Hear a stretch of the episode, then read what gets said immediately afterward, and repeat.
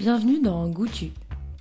Entre la poire et le fromage, un tour de France à la rencontre de femmes gastronomes de toutes générations.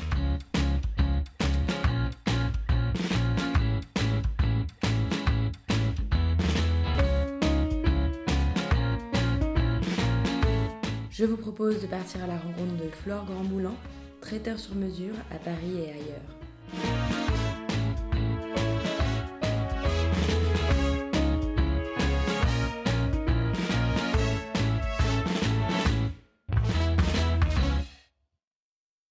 Toujours adoré manger. Je, quand je, ça me fait marrer avec ma sœur parce qu'à chaque fois qu'on parle de souvenirs d'enfance, on ne se souvient que de la bouffe. On ne sait pas où on était, avec qui, mais on se souvient de ce qu'on avait mangé, quoi. C'est trop marrant. C'est où les livres pour enfants, quand tu retombes sur les livres d'enfants et tu te souviens pas du livre, puis tu tombes sur la page où il y a de la, un gâteau et tu te souviens très bien.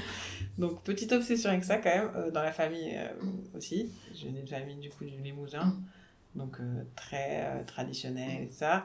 J'ai un oncle qui est viticulteur. Enfin, voilà, il y, y, a quand même un peu cette fibre-là dans la famille. Du coup, euh, forcément, cuisiner, c'est pas très loin. Parce que vraiment, je, je, je m'en lasse jamais, en fait. C'est bizarre, hein, mais enfin, c'est une chance, quoi. Je suis toujours contente d'aller bosser. Après, euh, dans mon travail, il y a quand même 50% de cuisine, on va pas se mentir, et 50% d'autres trucs, quoi. Mais en soi, ouais, le fait de cuisiner, ça me... Je trouve ça assez magique, en fait, de mélanger des trucs, des, textures, et puis découvrir des produits aussi, surtout les épices, j'adore les épices. Et comment tu passes de bah, j'aime bien cuisiner pour moi à bah, cuisiner pour les autres, c'est différent euh...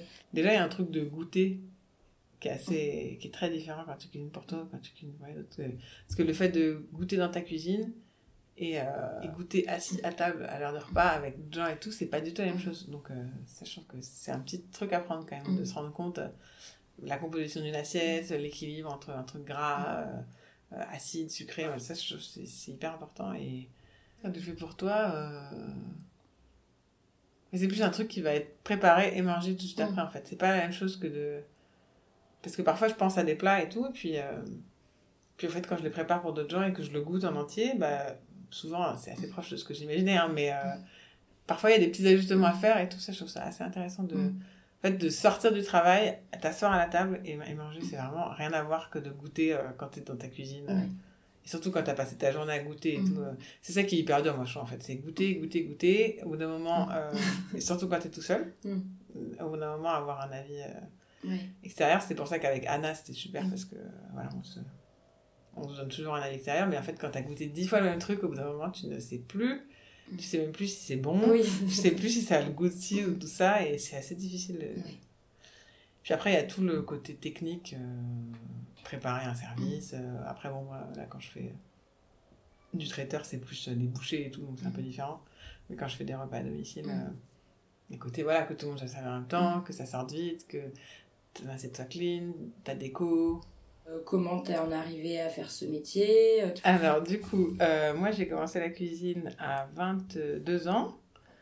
Donc, euh, ça fait 13 ans. En fait, j'avais, toujours voulu faire ça. Et euh, on m'avait dit, mais c'était donc il y a 15 ans et il n'y avait pas beaucoup de femmes en cuisine. Et puis, on me disait que c'était pas un métier pour les femmes. Que puis dans ma famille, c'est important les études, donc mes parents voulaient faire des études. Donc j'ai commencé par faire un master en littérature que j'ai fait au Québec. Et en revenant en France, je, je cherchais en parallèle du boulot dans ce domaine et dans la, dans la cuisine. C'était une période un peu bizarre où j'ai fait en même temps euh, stage en édition, après serveuse, après euh, j'ai bossé en librairie. Et puis au bout d'un moment, j'ai fini par trouver du boulot dans un resto qui ouvrait c'était la salle de concert des Trois Baudets qui, euh, qui avait rouvert. Et le chef, en gros, disons qu'il aimait les parcours un peu différents et il voulait surtout avoir des gens qui étaient motivés. Et lui, il avait beaucoup souffert en fait de la, la persécution en cuisine. Et euh, il avait vraiment été éduqué à Lyon, à, la vieille école, voilà.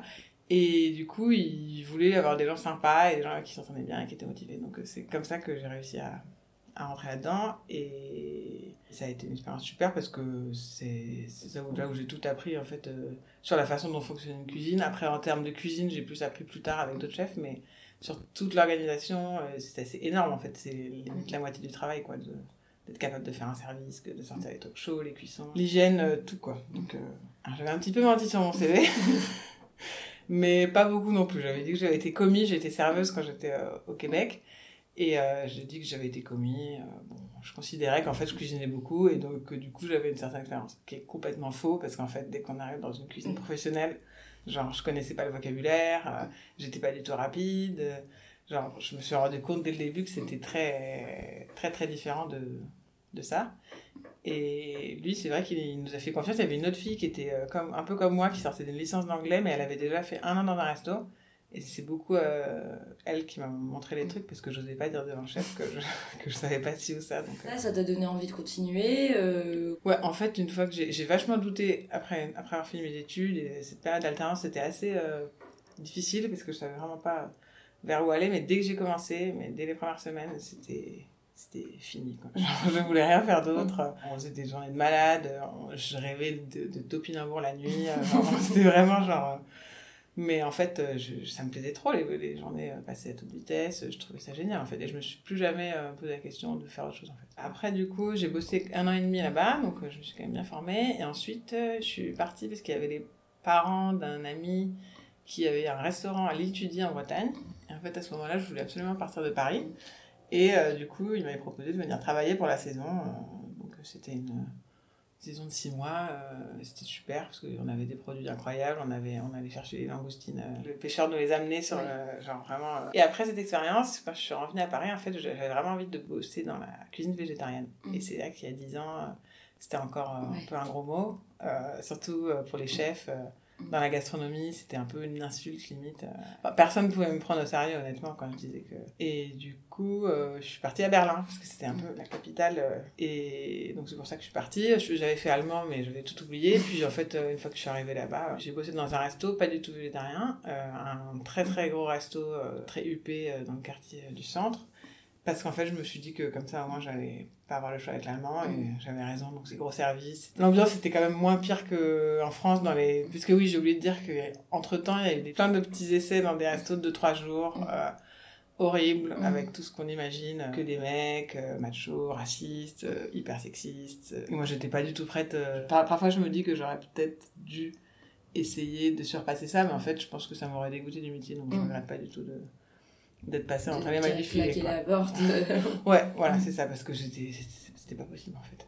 Du coup, c'est vrai que je savais aussi qu'en partant à l'étranger, il y avait cette culture qui était certainement moins forte. Et donc, dans ce resto, elle était un petit peu présente, mais vraiment plus gentiment. Euh, voilà, c'était pas très très passionnant au niveau de la cuisine, mais c'était une bonne expérience. On faisait des gros gros services, on faisait 500 couverts. Donc, euh, pareil, pour euh, apprendre à bien se. Et, euh, et puis l'allemand, euh, c'est rentré vite, quoi, parce que quand je comprenais pas deux fois de suite ce ce qu'il fallait, euh, je me faisais gueuler dessus. Donc, euh, voilà. Et après, j'ai eu une expérience vraiment hyper formatrice où je suis allée dans le- un, un resto qui n'existe plus malheureusement maintenant, qui Mhm. s'appelle La Mano Verde. C'était le premier resto un peu vegan, un peu gastronomique en Europe. Et là, c'était génial parce que j'ai découvert un autre monde. Euh, En fait, euh, il y avait déjà quasiment que des filles. Il y avait juste un mec, c'était le plongeur. Tout le monde était adorable et euh, c'était pas du tout euh, l'ambiance hippie où on est trop sympa et on fait rien. C'était vraiment, les gens sont hyper gentils, mais un niveau euh, d'exigence vraiment euh, haut. Et la chef, elle était, moi je, je trouve qu'elle est vraiment extraordinaire parce qu'elle était hyper euh, exigeante, hyper ferme, mais tout en étant sympa quoi. Donc Mm. ça bossait, mais dans une ambiance que j'a- j'aurais pas du tout cru que Mm. ça pourrait être comme ça dans une cuisine. Et Du coup, ça t'a ouvert complètement aussi, j'imagine, le champ des possibles sur ce qui était possible de faire. Exactement. Moi, j'avais l'impression de vraiment retrouver, enfin, d'apprendre tout ce que je voulais Mhm. toujours voulu apprendre. Donc, parce que moi, je suis pas végane et j'étais, j'étais végétarienne à ce moment-là, mais disons que le fait que je travaillais dans des restos avec de la viande Mm. faisait que j'étais quand même en contact avec de la viande. Ouais. C'était pas ma passion, Mhm. clairement, mais bon, voilà, ça me, ça me dérangeait pas plus que ça. Mais là, en fait, le, le fait de- d'apprendre toutes les alternatives euh, végétales, et il y en a plein, et ces deux chefs, du coup, enfin, la chef et la sous-chef, qui, qui étaient donc une américaine et une anglaise, qui euh, étaient vraiment hyper créatives, il y avait beaucoup d'expérience là-dedans. La pâtissière, elle faisait des trucs de dingue. J'aurais jamais cru que c'était Ouais. possible de faire des trucs comme ça en vegan. Et c'est vrai que ça m'a, vraiment ouvert le champ des possibles. Et puis surtout, elles, elles m'ont fait confiance hyper vite. Et du coup, j'ai été responsable de faire du, du midi, Mm. où je faisais du coup ce que je voulais euh, tous les jours. Au bout de. pff, ça faisait même pas deux ans que je faisais de la cuisine. Ouais. C'était la pression. mais euh, mais ouais, c'était chouette. Et puis euh, ça m'a vachement appris parce que Mm. euh, du coup, c'était génial parce que j'étais un peu euh, avec euh, des cas d'école euh, tous les jours où j'ai fait ci ça, ça allait pas, ça, ça allait pas. Je leur faisais goûter, moi, j'ai des retours. Donc, euh, ça, c'était chouette. Et, euh, et ça, est-ce que ça- ces expériences-là, ça t'a donné envie de, d'ouvrir euh, ton lieu ou... Bah, j'ai toujours eu envie, depuis petite, j'ai toujours eu dans la tête l'idée qu'un jour j'aurai un lieu, mais j'avoue qu'aujourd'hui, euh, avant ça, et c'est pour ça que je me suis destinée plus à un truc de chef euh, Mm. indépendant. À Paris, ça me, ça me fait peur, les investissements que c'est, et euh, le quotidien que ça demande, en fait. Je pense que bah, qu'il y a plein de restaurants qui font ça super bien, mais moi je trouve ça aussi intéressant de ramener des trucs de restaurants dans des, dans, sur des événements. Ouais. euh, Mais c'est vrai que parfois ça me manque le, le service. J'aimais bien le service speed, Mm. euh, l'équipe, tout Ouais. ça, c'est. Donc euh, je sais pas. Du coup, le déclic de devenir indépendante, ça a commencé à Berlin ou... Oui, en fait, à Berlin, après ce resto, j'ai bossé encore dans un truc italien qui était super aussi. Euh, je suis restée très proche avec la sous-chef, qui est passée chef entre temps, et avec qui on a monté un service de traiteur, du Mm. coup. Et donc, euh, on était toutes les deux, et on a fait euh, beaucoup de. bah, un peu comme ce que je faisais maintenant. Euh, moins de particuliers, beaucoup de trucs pour les entreprises, des associations, des, euh, des bars. Il y avait un bar dans lequel on faisait la carte des desserts et des, des, des plats. euh, voilà. Et comment ça se passait? C'était les gens qui vous contactaient ou est-ce que c'est vous qui proposiez vos services euh, Mais on a, dans les deux cas, moi, ici et, et là-bas, euh, je trouve que, en fait, ça a été beaucoup le réseau au début. Euh, Quelqu'un qui travaille à l'université, puis un contrat qui amène un autre contrat, qui amène un autre contrat. Et en fait, ça s'est beaucoup fait comme ça. On n'a pas beaucoup démarché les gens, quoi. Mm. Alors, elle, elle était euh, végétarienne. Mm. Anna, pour le coup, euh, végétarienne depuis gamine, Mm. elle n'avait jamais mangé de viande de sa vie. Et donc, euh, il n'était pas question qu'on fasse autre chose qu'un truc végétarien. Moi, j'aimais bien parce que ça, ça nous démarquait en Mm. plus. Depuis, j'en suis un peu revenue parce que quand je suis retournée à Paris et que j'étais chef au Père Populaire dans Mm. le 20e, euh, bah, je cuisinais de la viande, donc je goûtais. Et en fait, je me suis rendu compte que, que j'aimais bien ça. Enfin, vraiment, en- je ne suis pas du tout devenue carnivore, mais ça m'arrive d'en manger. Ça m'arrive quasiment jamais d'en acheter, mais au resto, des trucs comme ça. Et, en fait, euh, j'ai pas envie d'être dans un truc euh, qui impose le végétarisme, en fait. Je trouve que Mm. même si la plupart de. Quand les gens me demandent un menu, euh, 80% des choses, ça va être végétarien. Mais si quelqu'un veut absolument une viande, un poisson, il n'y a pas de problème. Je pense que tant que c'est euh, mesuré en quantité et que ça a été euh, produit euh, correctement, euh, je pense qu'au contraire, c'est bien aussi de faire vivre euh, les éleveurs et les pêcheurs qui travaillent euh, bien. Quoi. Oui, bien sûr. Mais ce que je trouve intéressant, c'est le fait d'un peu de montrer qu'on peut en utiliser moins et euh, du coup avoir peut-être plus de plaisir à, à jouer avec les accompagnements et tout ça. Et... Euh, Au Père Pop, il y avait ce truc-là où euh, on avait un menu, alors je sais pas, ça a dû augmenter depuis, mais c'était entrée pas dessert à 17 euros. Mm. Et du coup, en fait, la chef qui était avant, avant moi, elle avait euh, complètement un peu bouleversé le- l'organisation du resto pour pouvoir garder ce truc-là en ayant Mm. des super fournisseurs. Mm. Et du coup, ils ont été obligés, forcément, tu peux pas avoir la Ouais. qualité, la quantité Ouais. et... euh, et euh, Bah, le prix. euh, le prix, merci. Et du coup, on servait des portions de viande dans les 100 grammes, tu vois. Mm. Alors, normalement, c'est 200. euh, ouais.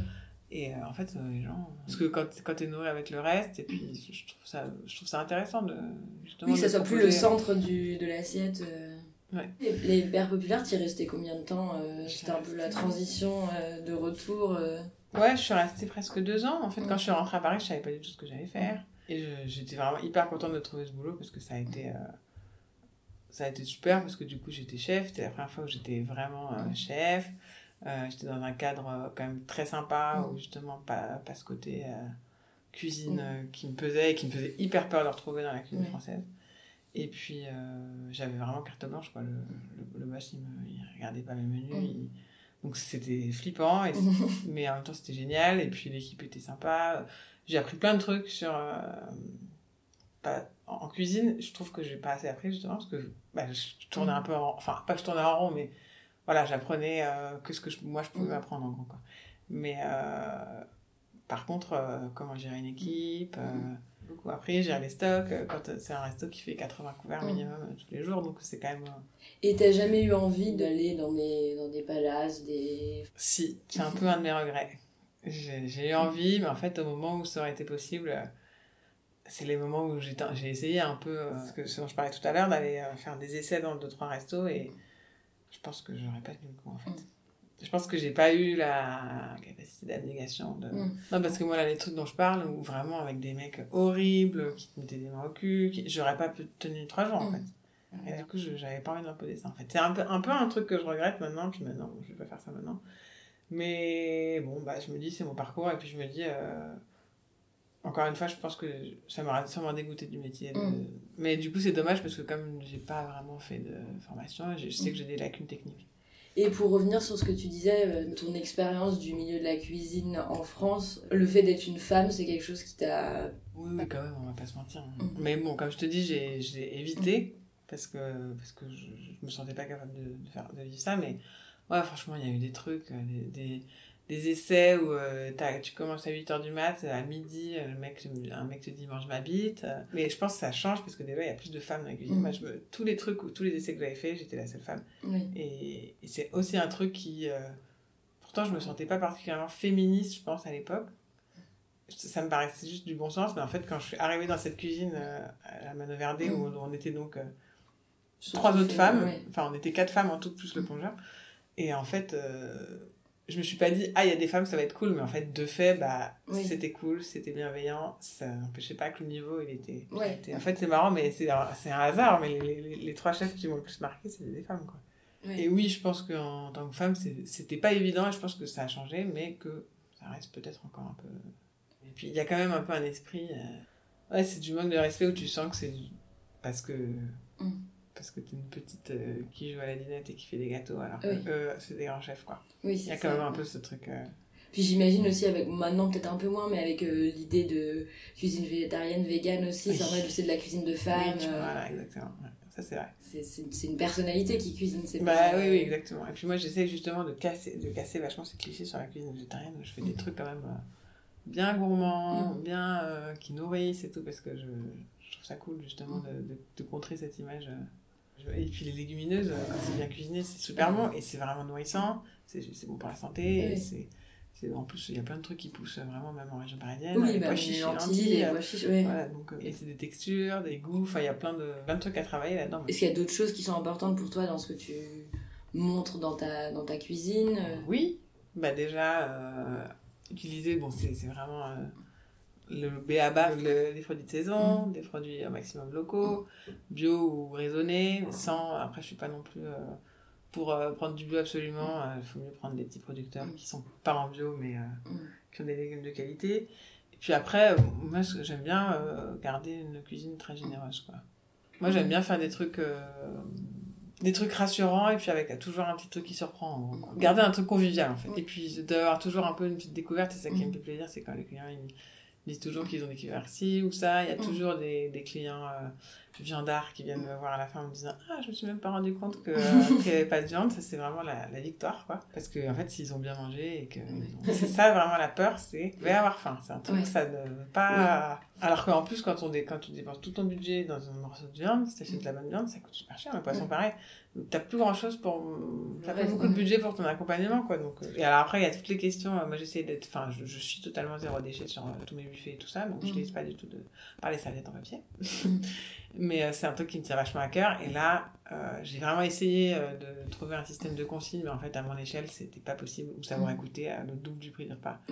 Et donc, du coup, ça aussi, c'est un truc qui me déplaît un peu de, Mm. de, de cautionner un truc avec. euh, même si c'est des emballages compostables, ça reste des emballages et. Oui. Ouais. C'est hyper compliqué et il y a Mm. plusieurs fois où j'ai dû faire des entorses quand on Mm. m'a demandé des boîtes, notamment depuis le Covid. Ouais. C'est plus safe que des buffets quand même, Oui. que chacun ait sa boîte. Et voilà, je le fais. Hein. Et Il y a un nouveau service de livraison qui vient de, je sais pas si t'as entendu parler, Resto.Paris. C'est en gros, c'est une fille des marmites volantes. avec Ok. qui J'avais travaillé aussi un moment. Du coup, c'est, ils sont assez engagés, ils travaillent avec des, des producteurs euh, Ouais. de France en bio et tout. Puis ils font aussi de l'insertion euh, dans leur cuisine. Et, et là, ils ont monté un service euh, de c'est avec Ecotable en fait, où c'est un Uber, euh, un Uber éthique en gros. Quoi. Ok. Et je n'ai pas encore regardé euh, comment il fallait faire pour être accepté. Je pense que ça va pas être simple et c'est le but. Il faut vraiment Mm. Que t'es- Moi, je, rêverais d'avoir quelqu'un qui puisse gérer les consignes pour moi parce qu'en fait, c'est Oui, si tu fais tout seul, ça, ça double le prix de ta livraison, plus le lavage et tout, plus la Oui, plus casse. Enfin, ouais. En fait, c'est surtout que les gens Mm. sont vraiment pas prêts. Moi, je m'en suis vraiment souvent rendu compte à payer euh, Mm. 10 euros de plus pour, euh, pour avoir un truc. euh, bon, 10 euros, j'exagère un peu, mais je pense que ça coûterait quand même, surtout Ouais. si t'es des petits groupes en fait. Comment ça se passe ton organisation? Enfin, tu prépares tout avant? Ouais, du coup, j'ai investi dans pas mal de matos, Mm. tout en restant assez minimaliste, mais euh, du coup, je loue une cuisine euh, professionnelle, euh, partage avec d'autres gens, je prépare tout là-bas, quasiment tout. Euh, je fais les dernières prépas sur place, mais en général, j'essaie de de limiter parce que c'est un peu stressant. Enfin, moi j'aime bien avoir tout qui est prêt comme ça. Sauf si je fais les repas à domicile, là c'est des trucs que j'ai plus de temps, donc évidemment les cuissons, je les fais sur place. Mais sinon j'ai tout bien préparé, et comme pour un service de restaurant en fait. Et du coup je mets toute ma mise en place dans une petite boîte euh, isotherme. Ouais. Et puis euh, j'arrive et je mets tout en place. Et ça j'avoue, je trouve ça un peu magique les, les trucs d'événements, quand tout le monde s'agite et tout, Oui. et puis que t'arrives, il a rien, c'est assez cool ça. T'as l'impression que c'est ta cuisine, même si tu la partages, tu te sens. Ouais, ça va, les gens sont assez. Parce que j'étais dans une autre cuisine partagée avant, c'était vraiment la catastrophe. Au niveau du respect et de Ouais. euh, l'hygiène et tout, les gens n'avaient rien à foutre. Et là, euh, tout le monde est assez respectueux, donc c'est vraiment cool. Et puis c'est plus petit, c'est plus à taille humaine, donc c'est cool parce qu'on se croise, on s'échange des trucs, on fait tous des trucs assez différents. Donc, euh, Le concept de cuisine partagée. Mais c'est un peu nouveau, hein, ça Ouais. n'existait pas tant que ça avant. Il y a les camionneuses, c'est la grosse cuisine, euh, voilà. Et il y en a plein de petites qui. Mm. Parce qu'en fait, louer une cuisine quand t'es comme moi. C'est beaucoup trop cher. Ouais. Sur les premières années, euh, je me dis à terme, il faudra que j'ai ma cuisine, c'est un peu le rêve. Mm. Ou de la partager avec une personne. Ouais. Mais, mais euh, c'est vraiment trop trop cher en fait. Ouais. Du coup, on a des roulements, euh, on a un planning en ligne. Et puis, justement, est-ce que tu aurais envie que ton activité euh, de travailler avec d'autres gens ou est-ce que ça te va bien de, de travailler en autonomie? Bah, moi, j'avoue, j'aime bien être autonome, mais en fait, ce que j'aime bien, c'est pouvoir travailler ponctuellement sur des Mm. projets avec d'autres gens. J'ai pas mal demandé à des amis de m'aider, donc ça, je trouve ça toujours super Mm. sympa, même des gens qui sont pas forcément dans la cuisine. Voilà, un peu un- recréer une ambiance, euh, ça veut pas dire, c'est pareil, ça veut pas dire qu'on on fait n'importe quoi, Oui. euh, en restant hyper sérieux, je suis assez sérieuse avec le travail, mais euh, je trouve ça hyper cool de pouvoir embaucher des gens euh, autour de soi.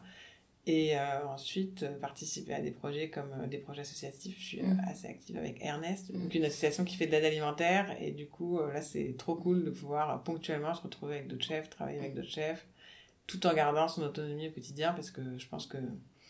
En fait, j'ai mis longtemps avant de me rendre compte et de me l'avouer, mais en fait, je pense que je travaille bien seule et, et j'aime bien ça. Et.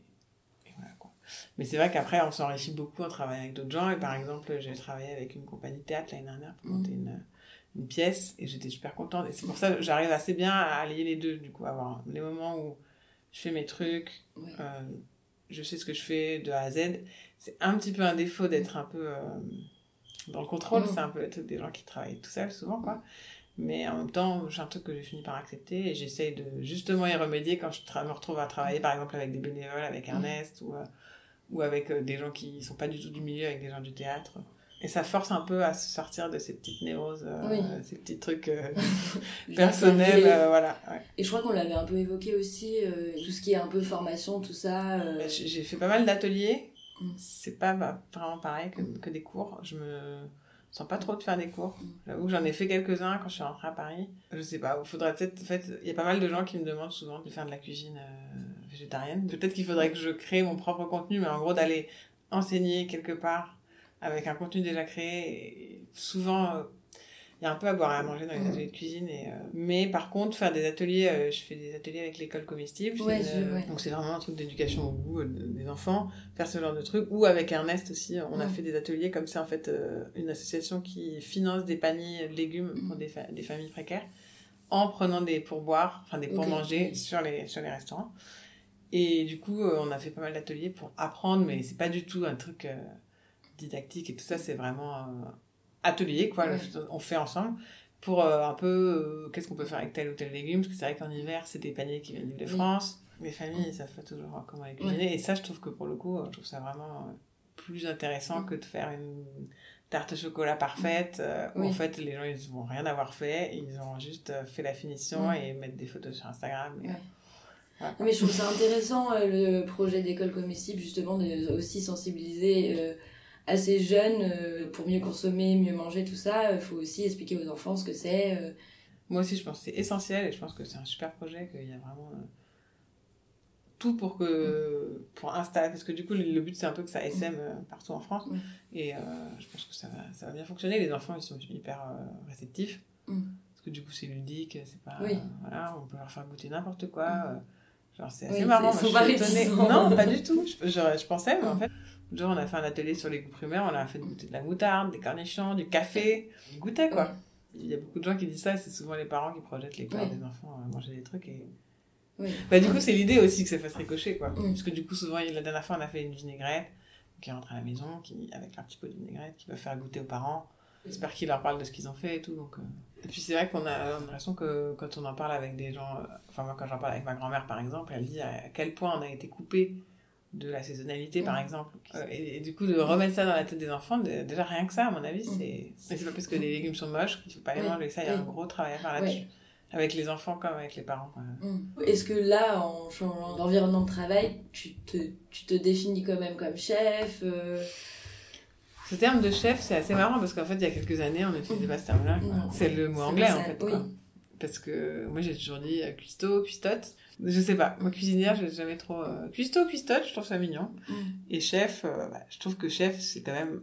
En français, quand t'es chef, c'est être chef de quelque chose. Donc, chef mm. tout seul. Oui. Mais bon, c'est vrai qu'on y a mis le sens anglais de chef, ça veut dire quelqu'un qui est capable de créer. Euh... Ouais. Voilà. Quoi. Oui, qui fait ça. Pas juste quelqu'un qui, exécute. Ouais. voilà. Donc, euh, je, trouve que j'arrive plus à assumer maintenant. Et tant mieux d'ailleurs. Je pense qu'il y a un petit problème de, de la posture euh, ouais, le chez les femmes en général. Et mm. je pense que ça touche plus les femmes que les hommes. Et du coup, euh, c'est bien d'arriver à le dépasser en fait. Et comment ça se passe pour euh, le renouvellement qu'il peut y avoir et comment vous arrivez à rester tout le temps euh? Oui, il y a beaucoup de trucs euh, qui reviennent. Bah, surtout, bah, c'est parce que c'est parce que c'est la partie la plus kiffante du métier, quoi, de, tester. Des... Après, c'est vrai que moi, je le fais beaucoup sur les repas, les repas à domicile ou les, les plus les, les repas en petits groupes. Mais c'est vrai que sur les... un truc que j'ai dû apprendre à faire là depuis deux ans, c'est d'arrêter justement de créer des nouvelles pièces tout le temps pour avoir un peu une, un canevas de, de trucs que je peux proposer avec les coûts et tout ça. Et c'est vraiment un truc que tout le monde m'a dit de faire, de standardiser un minimum en fait. Ouais, pour les gros événements. Voilà. C'est vraiment la maîtrise totale, donc il y a un côté aussi reposant, quoi. Oui. Alors que dans les dîners, il y a un truc plus euh, de challenge où tu testes, peut-être que ça va pas, ça va pas aller, du coup, il faut que tu testes assez en avance pour pouvoir refaire un truc si ça foire. Donc ça, c'est vraiment trop bien. Quoi. En fait, c'est trop bien d'avoir les deux. Et est-ce qu'il y a des ingrédients un peu fétiches euh, que... Moi, j'adore la cuisine indienne, donc mm. vraiment, j'adore les épices. Il y a un gars à qui j'achète des épices qui est génial, qui va chercher euh, lui-même ses épices, en fait, en, surtout au Vietnam, au Cambodge, qui a des trucs incroyables. Et, et, qui est vraiment passionnant et qui, écoute, fait goûter plein de trucs et tout. Donc ça, j'adore ça. Super c'est tout le temps un peu mon truc. Après, j'en découvre. C'est toujours difficile au début mm. quand on découvre un épice de pas savoir comment l'utiliser et tout. Donc, c'est, c'est, ça, c'est un peu le truc qui me plaît le plus. Et après, dans les herbes aussi, le citron, bien mm. sûr. Il mm. faut que ça ait du goût. C'est pas. Euh, oui, moi, je fais une cuisine qui est quand même assez, euh, assez relevée, mm. assez euh, riche et avec plein d'épices et tout ça. Il y a, y a, toujours un peu plein de goût dans une assiette, quoi. Et est-ce qu'il y a une recette dont tu es très fière Oui, bah, il y a les. C'est pas un truc très très original, mais c'est des, des rouleaux de blettes des blettes mm. farcies avec du risotto. Parce que c'est un des premiers trucs que j'ai fait euh, quand, on avait, mm. quand on avait notre boîte à Berlin. Qui est un truc qui est vachement revenu, qui est un peu devenu notre mm. plafard. Et depuis que je suis à Paris, je le fais aussi. Et puis j'ai eu un article dans Télérama ah. où on en parlait. et c'est des, donc des feuilles de blettes, qui est un de mes légumes préférés, donc euh, c'est ça aussi. Euh, avec un risotto à l'intérieur, mais pas trop crémeux du coup pour que ça se tienne. Un risotto assez parfumé avec du citron confit, beaucoup de poivre rouge poivre de compote et de la menthe séchée. Ça fait un peu un truc, euh, ça fait un peu penser, euh, la menthe séchée, ça fait vachement penser à la cuisine turque, je trouve. Puis alors le citron confit plus euh, au Maghreb, puis avec la blette qui est quand même le légume vraiment du terroir français. Du coup, j'aime bien ce mix et puis je le sers avec, souvent je, je m'amuse avec les accompagnements. et c'est vrai que ça surprend bien les gens, déjà c'est joli. Et est-ce que tu as un souvenir qui t'a particulièrement marqué en tant que chef Je dirais, en tant que chef, l'expérience la plus, la plus marquante récemment, c'était la pièce de théâtre avec, les, avec la compagnie euh, ah. donc pour laquelle j'ai travaillé, du coup, qui montait une, une, pièce de théâtre sur les herbes sauvages. Mm. Avec un cueilleur, c'était en Suisse, et un cueilleur qui est parti dans la montagne avant le spectacle pour aller nous chercher des herbes magnifiques, genre mm. plein de variétés, c'était trop beau. Et cette compagnie qui s'appelle l'Organisation, mm. Euh, ils sont vraiment super. Il y a un autre, un autre projet autour de la pomme de terre. Je trouve que c'était vraiment une expérience, de, pareil, un peu carte blanche, avec un thème passionnant, les herbes sauvages, des trucs super bons, des trucs euh, avec ce, ce, cueilleur qui était là, qui faisait partie du spectacle, du coup, parce que du coup, il, il, expliquait aussi aux gens. Euh, donc moi, j'apprenais des trucs en même temps que les spectateurs et tout. C'était c'était vraiment une expérience de, de fou. Un spectacle repas. Donc les gens, ils étaient tous assis autour de nous avec une table devant eux. Et quand ils arrivaient, ils avaient chacune des herbes que le gars avait monté. Et puis il avait un mortier, une planche, et on leur amenait des trucs qui étaient déjà à moitié préparés, mais Mm. il terminait en fait. euh, Là, la situation actuelle, ça te, ça te fait douter sur ce que tu fais ou... Ah, parce que c'est ça, moi je me dis si ça dure trois ans, il faut que je trouve un autre métier en fait. Oui. Il faut voir comment survivre pendant un an, mais je sais pas, je, suis assez confiante en fait. Ouais. Moi j'avoue, ça me rassure de me Mm. dire que les gens, que ça manque aux gens de pas avoir leurs amis, que ça. Parce que parfois on est dans une société qui est tellement euh, individualiste qu'on se demande si Mm. encore de, la valeur, et en fait, Mm. oui, euh, je pense que oui, carrément. Ouais. Après, ce qui m'inquiète, c'est que je pense que beaucoup de restos vont fermer, qu'il va y avoir beaucoup plus de gens sur le marché, et qu'en Mm. gros, il- c'est ça qui va être compliqué, mais moi, je pense que ce sera jamais la fin du restaurant, quoi. Oui, non. Vraiment. Parce que si c'est la fin du restaurant, ça veut dire que c'est la fin du théâtre, euh, des, du cinéma, euh, genre, si on peut plus se retrouver dans une pièce, donc je pense qu'il faut, faut pas trop dire ça. C'est pour ça, le monde d'après, j'ai pas envie que ce soit du Uber devant Oui. Netflix, ça me déprime. Je pense que c'est à nous aussi de faire que ce soit pas comme ça. Et après, là, on m'a demandé de créer une gamme de produits avec du miel euh, des apiculteurs euh, d'Île-de-France. Du coup, je, je suis en train de travailler là-dessus. Je me dis, bah, ça va peut-être aussi, ça va faire un apport d'argent euh, Mm. qui sera pas lié à l'événementiel. Donc, peut-être essayer de, voilà, de Ouais. trouver une balance où tout n'est pas euh, lié à des, des événements. Parce que Est-ce qu'il y a un endroit où t'aimes bien manger quand c'est pas toi derrière les fourneaux? Un peu les valeurs sûres, c'est Passerini Mm. et Guilo Guilo. Mm. Vraiment, j'adore. T'es jamais déçu. Tu peux y aller euh, plusieurs fois dans l'année, ce sera toujours différent. Le service est. Voilà, enfin. Surtout, je sais Passerini, c'est vraiment détendu. Ouais. C'est de la cuisine italienne, mais c'est pas du tout euh, la cuisine Mm. italienne comme on, comme on l'entend. Mm. C'est vraiment génial. Et puis Guilo, c'est vraiment, pour le coup, toute petite cuisine où Ouais. t'es autour du chef et puis juste on t'apporte plein d'autres bons. Et, Ouais. et je trouve que les deux sont honnêtement pas excessifs pour ce que c'est, quoi, pour la qualité que c'est. Merci beaucoup de, de ton temps. Et... Ah, bon, avec plaisir, écoute. Merci d'avoir suivi Goûtu. À très vite pour une nouvelle rencontre.